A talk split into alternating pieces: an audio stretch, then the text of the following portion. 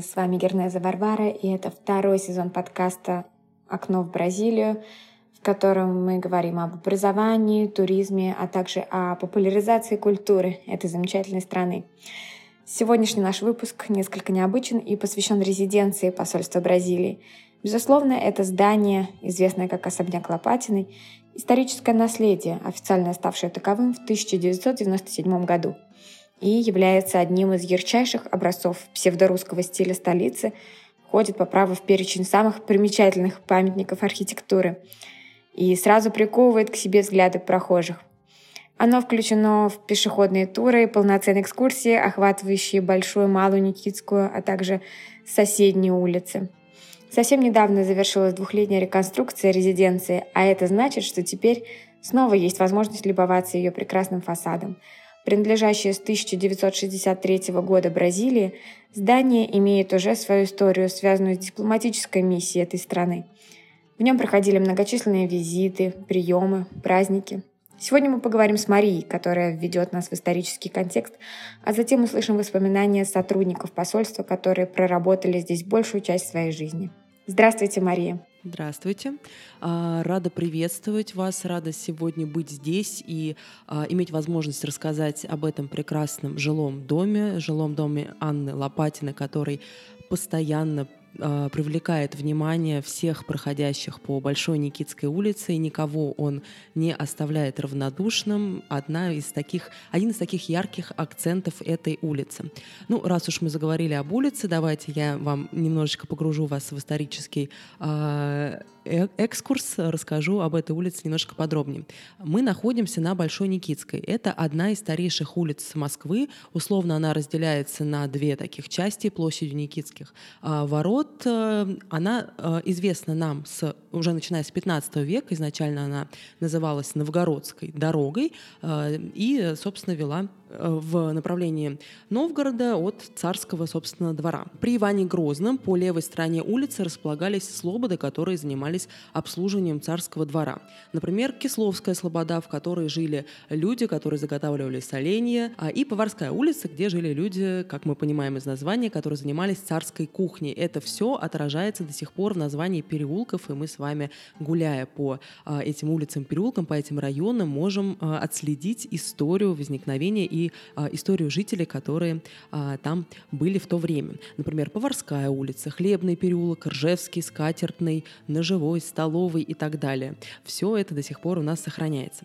С конца XVI века улица начала застраиваться боярскими дворами, и сильно позже, уже в наш э, прошлый 20 век, в 1920 году, улицу переименовали э, в улицу Герцена. Получила она это имя в честь 50-летия со дня смерти писателя, и только в 19 1994 году ей вернули историческое название.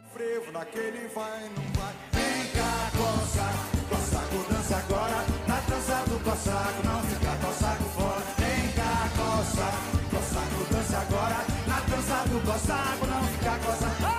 мы с вами возвращаемся немного раньше, в XIX век, а именно в 1876 год, когда по заказу жены потомственного почетного гражданина города Анны Васильевны Лопатиной здесь был построен особняк. В некоторых источниках э, именно Анну Васильевну называют предпринимательницей, но, скорее всего, владельцем был э, владельцем и главным руководителем бизнеса был именно ее муж, а она значилась хозяйкой по документам. Это была довольно распространенная ситуация того времени, когда бизнес и недвижимость записывали на жен, ну вот по разным ситуациям. А бизнес у Лопатиных был продуктовый, занимались они поставкой изысканных морепродуктов для роскошных московских ресторанов, поэтому а, у заказчицы был план поставить на этом участке несколько зданий, включая такие довольно специфические, как холодильные камеры и склады, которые ей были необходимы для хранения ее товара. Но архитектор убедил ее объединить все в одном здании. Кто же был архитектором этого здания? Александр Степанович Каминский, а, архитектор невероятно важный для русской архитектуры, для русской культуры того времени. Родился он в 1829 году в семье дворян Волынской губернии, а, обучался в Киевской гимназии, затем поступает в Императорскую академию художеств. Обучался он а, в классе архитектора Константина Тона, известного по самой главной, наверное, своей постройке, по храму Христа Спасителя, где, собственно, Александр Каминский проходил практику. Стажировался Каминский в Риме, тоже довольно распространенная ситуация для студентов того времени, студентов премированных за какую-то за достижения в учебе, они отправлялись в пенсионерские поездки за границу. Каминский, очевидно, выбрал Рим и знакомится там с Павлом Третьяковым, который покупает у него несколько акварельных рисунков с видами античных руин Рима. И вот между ними, очевидно, завязываются какие-то дружеские отношения, потому что в 1862 году Александр Степанович женится на сестре Павла Третьякова Софье Михайловне. А, и а, это тоже стало одним из таких важных а, вех в его карьере, потому что, будучи женатым на их сестре, он получает заказы на постройки от Третьяковых и затем уже через них от других богатых жителей Москвы, таких как Боткины, Морозовы, Коншины и многие другие. В основном Александр Каминский работал в стиле поздней эклектики. Это был такой самый популярный стиль архитект... архитектурное направление того времени. То есть он смешивал различные стили на одном фасаде по пожеланиям заказчика.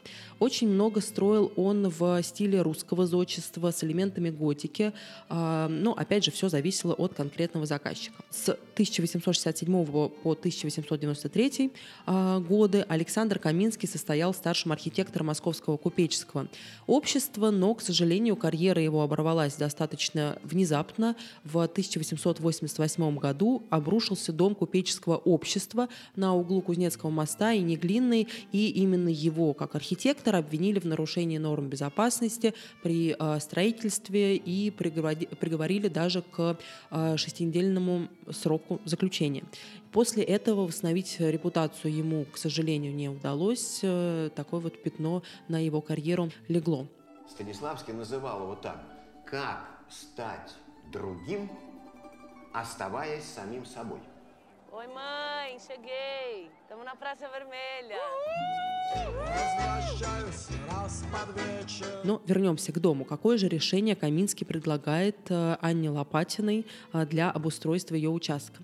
Склады и холодильники он предлагает разместить в цоколе дома. На первом этаже располагалась контора, на втором э, жилые покои и квартиры под сдачу в наем очень часто в то время а, при постройке здания старались разместить в нем, совместить несколько функций, ну, чтобы как бы зря не пропадала площадь, сразу все, что было нужно, что приносило доход, размещалось в одном а, здании. Также к зданию был пристроен флигель, а в сторону Малой Никитской раскинулся большой сад с прудом, который до нас, к сожалению, конечно, уже не дошел. К началу 20 века весь дом превратился в доходный, то есть э, были исключительно квартиры, которые сдавались в наем, После революции 1917 года особняк был национализирован, как и многие-многие постройки а, по всей России, и а, жилой дом перестроили под коммуналки. В 1925 году в здании разместилось общежитие для старых большевиков. В, тот же, а, в то же время были окончательно утрачены интерьеры, добавились временные перегородки, которые увеличивали количество помещений, которые это было необходимо. В то же время они понимают, что площадей все равно не хватает, необходимо надстроить дом. Это осуществляется по проекту архитектора Суханова. Но вот очень интересно, что третий этаж, он э, построен в строгом соответствии с оригинальным декором первых двух этажей, э, и окна третьего этажа, они объединены таким очень э, выразительным декоративным мотивом, напоминающим кокошники. То есть тоже идет отсылка к допетровскому зодчеству, к русскому стилю.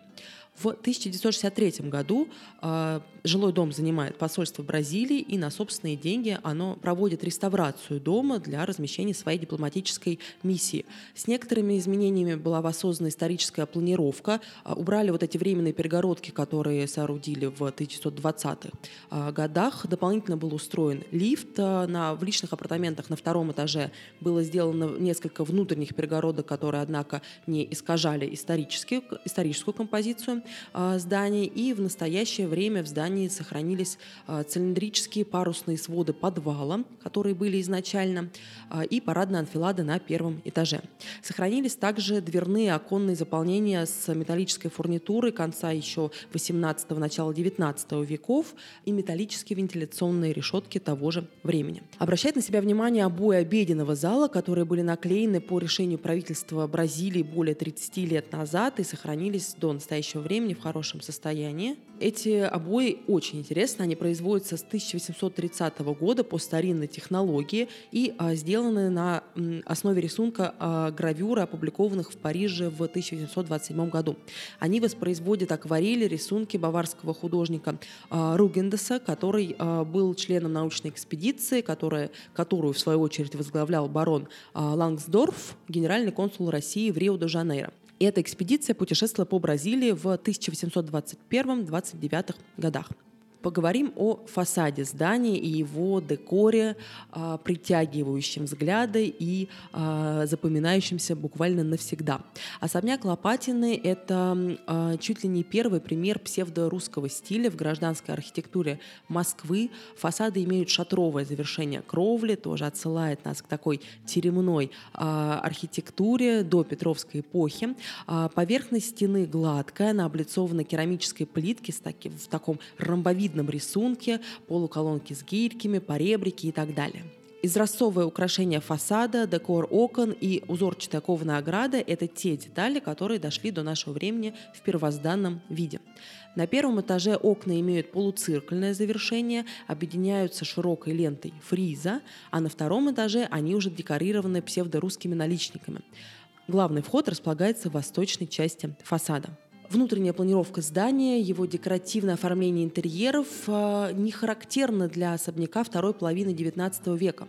Подвал построен на мощных кирпичных сводах. Как мы уже говорили, это было необходимо для устройства там ледника для хранения продуктов, которыми занимались Лопатины, а расположение комнат первого и второго этажей абсолютно симметрично. В 2015 году в строениях э, бывшего жилого дома Лопатины были проведены начались ремонтно-реставрационные работы, укрепли, э, произошло укрепление фундаментов, гидроизоляция наружных стен, расчищены исторические своды, э, проведен комплекс работ по кирпичной кладке и многое другое. Сейчас строительные леса сняты, и мы с вами, гуляя по Большой Никитской улице, имеем возможность наблюдать этот яркий образец псевдорусского стиля. Вы говорили о том, что Александр Каминский учился у Константина Тона, архитектора храма Христа Спасителя. Была ли вот какая-то преемственность с обратной стороны? Учился ли кто-то у Каминского? Это очень интересный вопрос, потому что, да, действительно такая преемственность была, и Александр Степанович Каминский был таким ангелом-хранителя для, пожалуй, самого главного архитектора московского модерна а, Франца Альберта Шехтеля, он же Федор Осипович Шехтель в дальнейшем. А, действительно, а, Каминский разглядел в совсем юном молодом человеке, 17-летнем Шехтеле, который тогда только приехал в Москву, разглядел талант рисовальщика, взял его к себе в мастерскую, обучал азам рисования. По его же протекции Шехтель поступает в Академию живописи вояния зодчества на отделение архитектуры, и после того, как через пару лет Шехтель будет из этой академии отчислен, именно Александр Каминский будет э, находить для него первые заказы, опять же, все по его протекции, под его ответственность, и кто знает, если бы не участие Каминского, был бы ли у нас э, Шехтель. E a chuva batucar no telhado, a casa é sua. Porque não chega agora. Até o teto tá de ponta cabeça porque você demora. Вот интересно еще узнать, почему э, у художников, архитекторов э, с середины скажем так, XIX века э, наблюдается такой подъем к русской именно культуре. И вообще, что такое русский стиль? Вопрос очень интересный. Действительно, это было повсеме... увлечение русским стилем, обращением к истокам нашей культуры было действительно повсеместным не только у архитекторов, но и у э, художников. Как правило, а, обращение к корням, к культуре связано с какими-то сложными событиями в стране. Это так, называемое, а, так называемый национальный романтизм, когда в какой-то сложной ситуации люди ищут себя через свою собственную культуру. Такое явление было в разных странах, но мы с вами говорим о России, и действительно где-то вот э, уже после где-то середины XIX века э, наблюдалось, э, да, э, действительно интерес к русской культуре, к допетровскому зодчеству э, был э, был повсеместным. Связано это с отменой крепостного права, с необходимостью укрепить авторитет нашего императора. Это делалось в том числе и через архитектуру. А, например, вот храм Христа Спасителя, о котором мы говорили, который а, был построен Константином Тоном, это пример византийской архитектуры. Но а, многие чувствовали, что византийская культура это не не не полностью про нас, а вот наше — это именно допетровское, вот эти теремные крыши, э, гирьки, э, наличники, вот все то, что мы видим на э, жилом доме Лопатины, вот именно это э, наше. Э, в чем отличие, ну вот есть, э, мы называ, назвали это в общем русским стилем, но есть э, такое небо, небольшое разделение э, псевдорусский стиль и неорусский стиль. Псевдорусский стиль — это когда э, копируются, полностью заимствуются элементы с уже существующих построек. Например, архитектор мог отправиться в ту же а, Ярославскую губернию, посмотреть на стоящие там исторические здания и скопировать какие-то элементы. А неорусский стиль — это когда уже элементы перерабатываются в, в, в современных материалах, в современной концепции, уже переосмысливаются мастерами.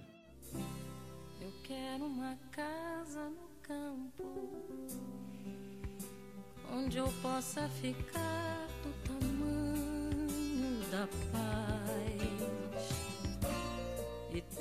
Маша, вы сказали, вот, что э, не очень было характерным э, тот факт, что они скопировали все элементы и перенесли их на третий этаж. Почему? А, действительно, это э, э, довольно... Э, довольно не характерно для того времени факт, когда а, на надстроенные этажи копируются элементы уже существующей постройки, а, Чаще всего мы как раз, э, гуляя по улице, можем определить, была ли у здания надстройка или нет, потому что надстроенные этажи, они, как правило, просто оштукатурены, и все, и выделяются такой вот, а, выделяются своим новшеством. Но действительно здесь большая удача, что а, элементы были скопированы. Скорее всего, это было связано с пониманием важности этого дома как какого-то культурного объекта и для сохранения его такого целостного облика.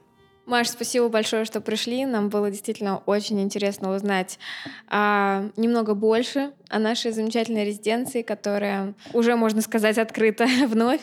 Спасибо большое за приглашение. Я была рада погрузиться в эту эпоху и знать больше об этом а, здании и, конечно, рассказать вам о нем. Да, спасибо большое за твою работу. Сейчас мы услышим воспоминания Валентины Воронцовой о жизни посольства, начиная с 70-х годов. Она работает здесь уже 49 лет.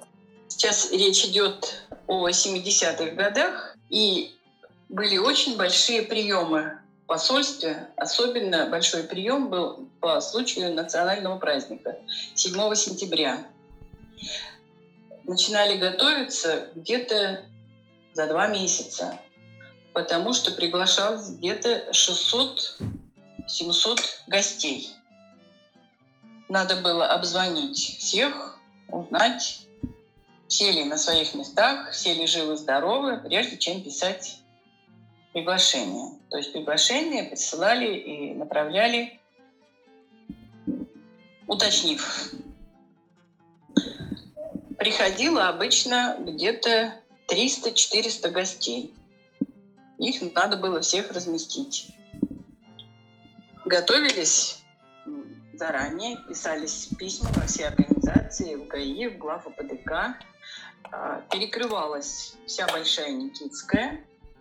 А, не ходил транспорт от Садового кольца и до конца Никитской, потому что это все было перекрыто, потому что все приезжали на машинах, и в основном послы. На тротуарах стояли граждане обычные, которые наблюдали, как это все происходит. Был такой съезд послов, было все это красиво, интересно. Стоял представитель ГАИ, который командовал машинами, э, водителями. Гости проходили в резиденцию, ну, как всегда, их встречали. Дальше они проходили сквозь строй дипломатов, подходили послу, здоровались и проходили в залы. Залы были красиво убраны, уже ходили официанты, разносили шампанское, угощение. Стоял такой праздничный гул, и было все очень торжественно и красиво. ser alegre que ser triste. Alegria é a melhor coisa que existe. É assim como a luz no coração. Среди приглашенных, кроме э, членов правительства, естественно, послов и дипломатического корпуса Москвы, представителей МИДа, приглашались также артисты знаменитые, космонавты, э, артисты Большого театра. Почетным гостем бывала Майя Плесецкая.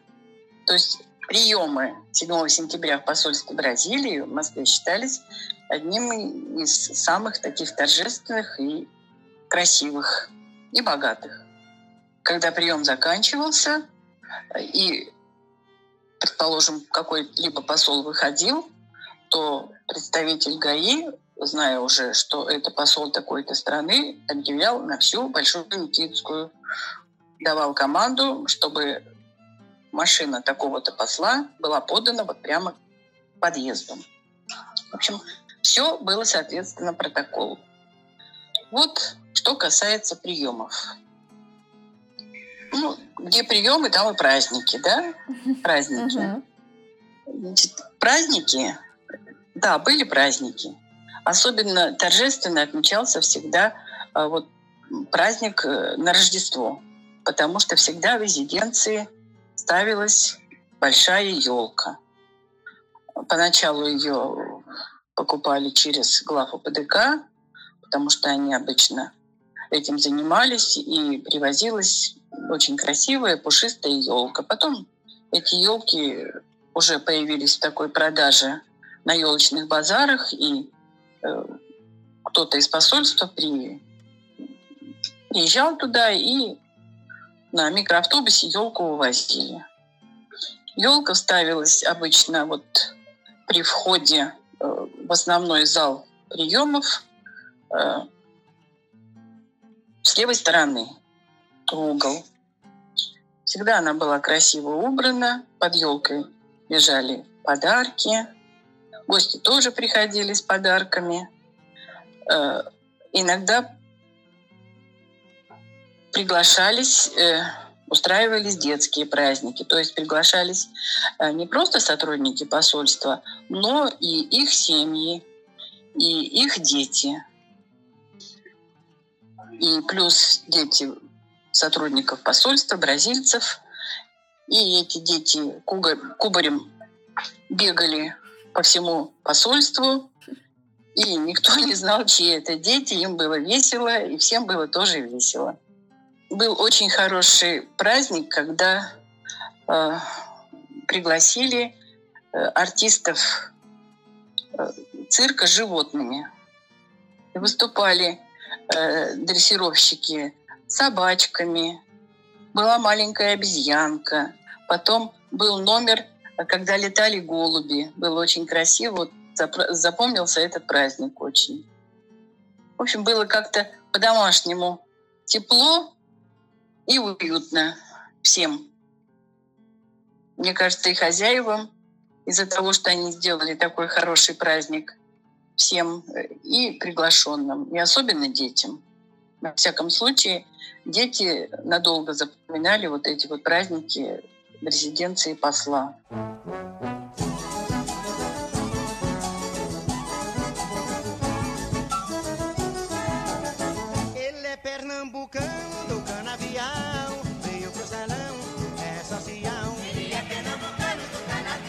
Вот Это- про цену могу еще рассказать. Да, давайте. Потому что я э, насчет цены я была очевидцем всего этого. Это же случилось 3 мая. А 1 и 2 мая были выходные дни, майские праздники. Мгм. И э, вот я про себя могу сказать. Я когда э, шла к посольству, и когда я подошла к, вот, к дверям официальной резиденции, да, Мгм. я не могла понять, что, что это такое. Портрет, э, спортсмен, букеты, букеты, букеты, венки, какие-то прилеплены записки. Я прочитала там стихи. Я поняла, что что-то случилось. Стояли люди, э, на тротуаре стояли люди, кто-то плакал. И когда я пришла, мне сказали, ты знаешь, а вот так и так. Тогда ресепшн было там, где сейчас консульство Мгм. вот куда приходят люди, там был ресепшн. И зная, что вот люди стоят и люди подходят, э, на скорую руку сделали Libro de Condolences. Мгм. По-русски Траурная это как... книга. Да, траурная книга. Ну, Мгм. ну, траурная книга, наверное, так она называется. Нет, она не так называется. Книга соболезнований. Мгм. Вот. И люди приходили, расписывались, э, стояли. И это продолжалось, наверное, неделю.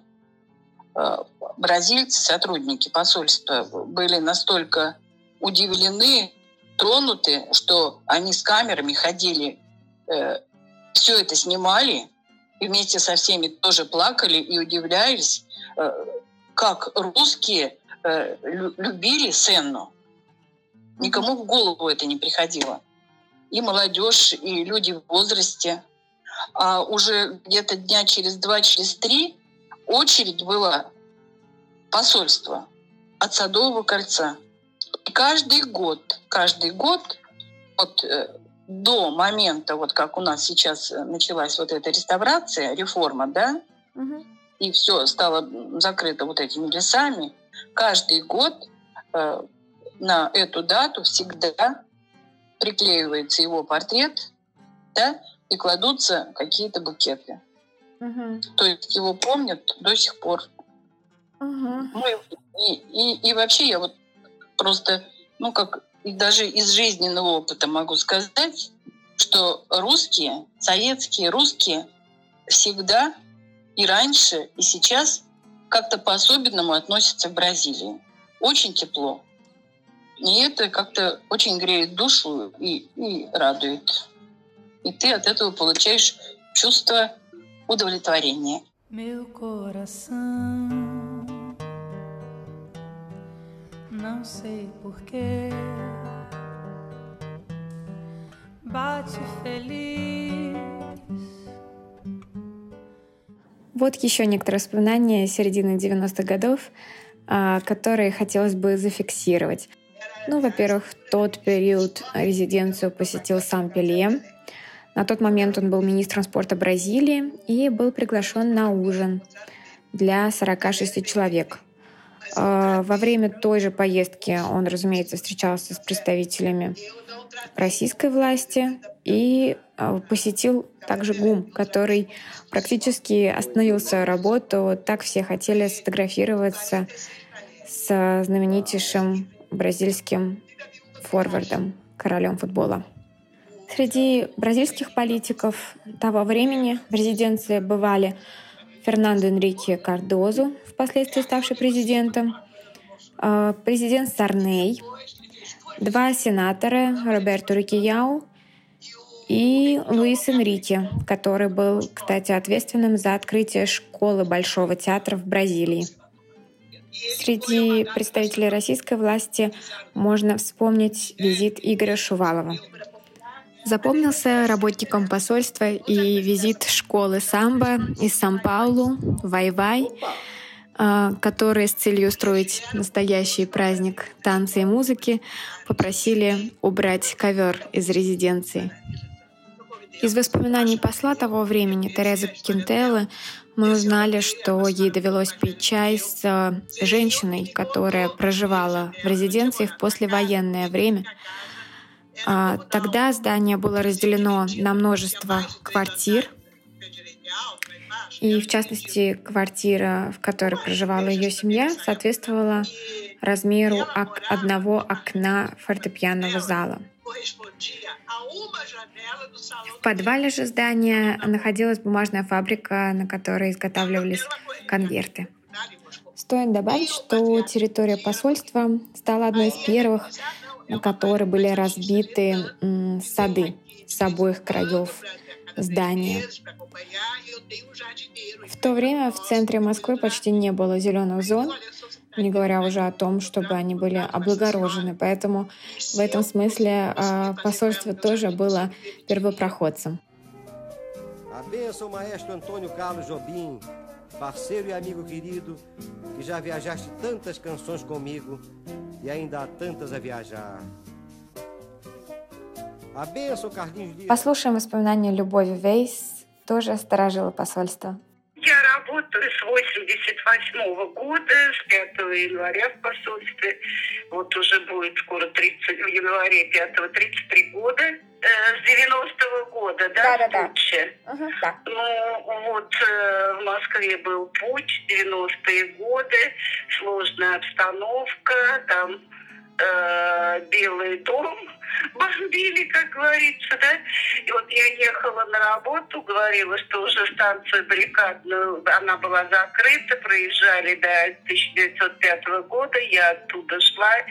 Через каждый метр стояли с автоматами, все было сложно, я пешком шла.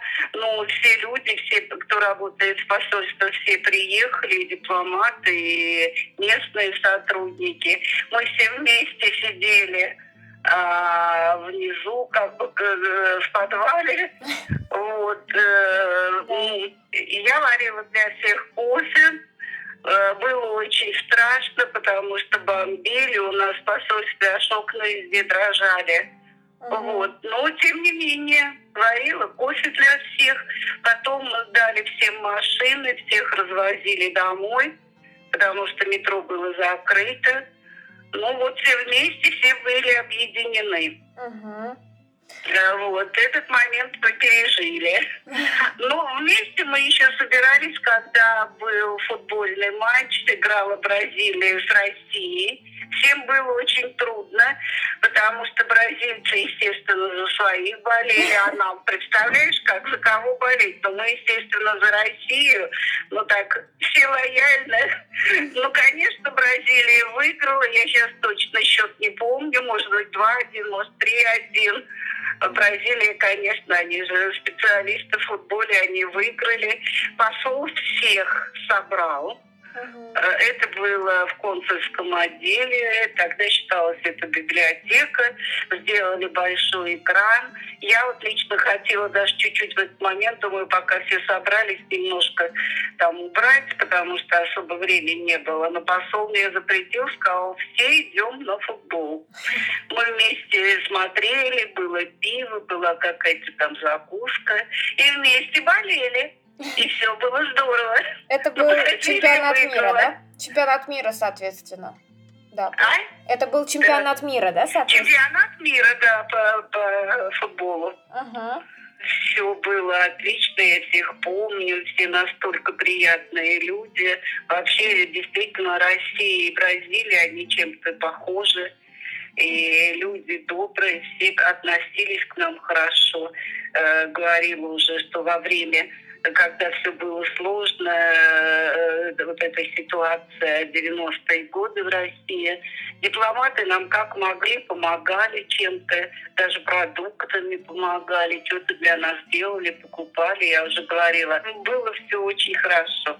Я вообще всех помню, и из послов, и всех дипломатов, э, столько лет. Ничего плохого не могу сказать. Все праздники вместе, я уже говорила, приглашали с семьями.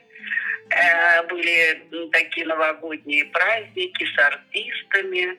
Все было очень здорово. И мы сами между собой играли. И, в общем, ну, я не знаю, мне очень приятно было работать. Это был выпуск, посвященный резиденции посольства Бразилии. Надеюсь, вам было интересно. С вами была Варвара. Чао-чао. Услышимся. thank you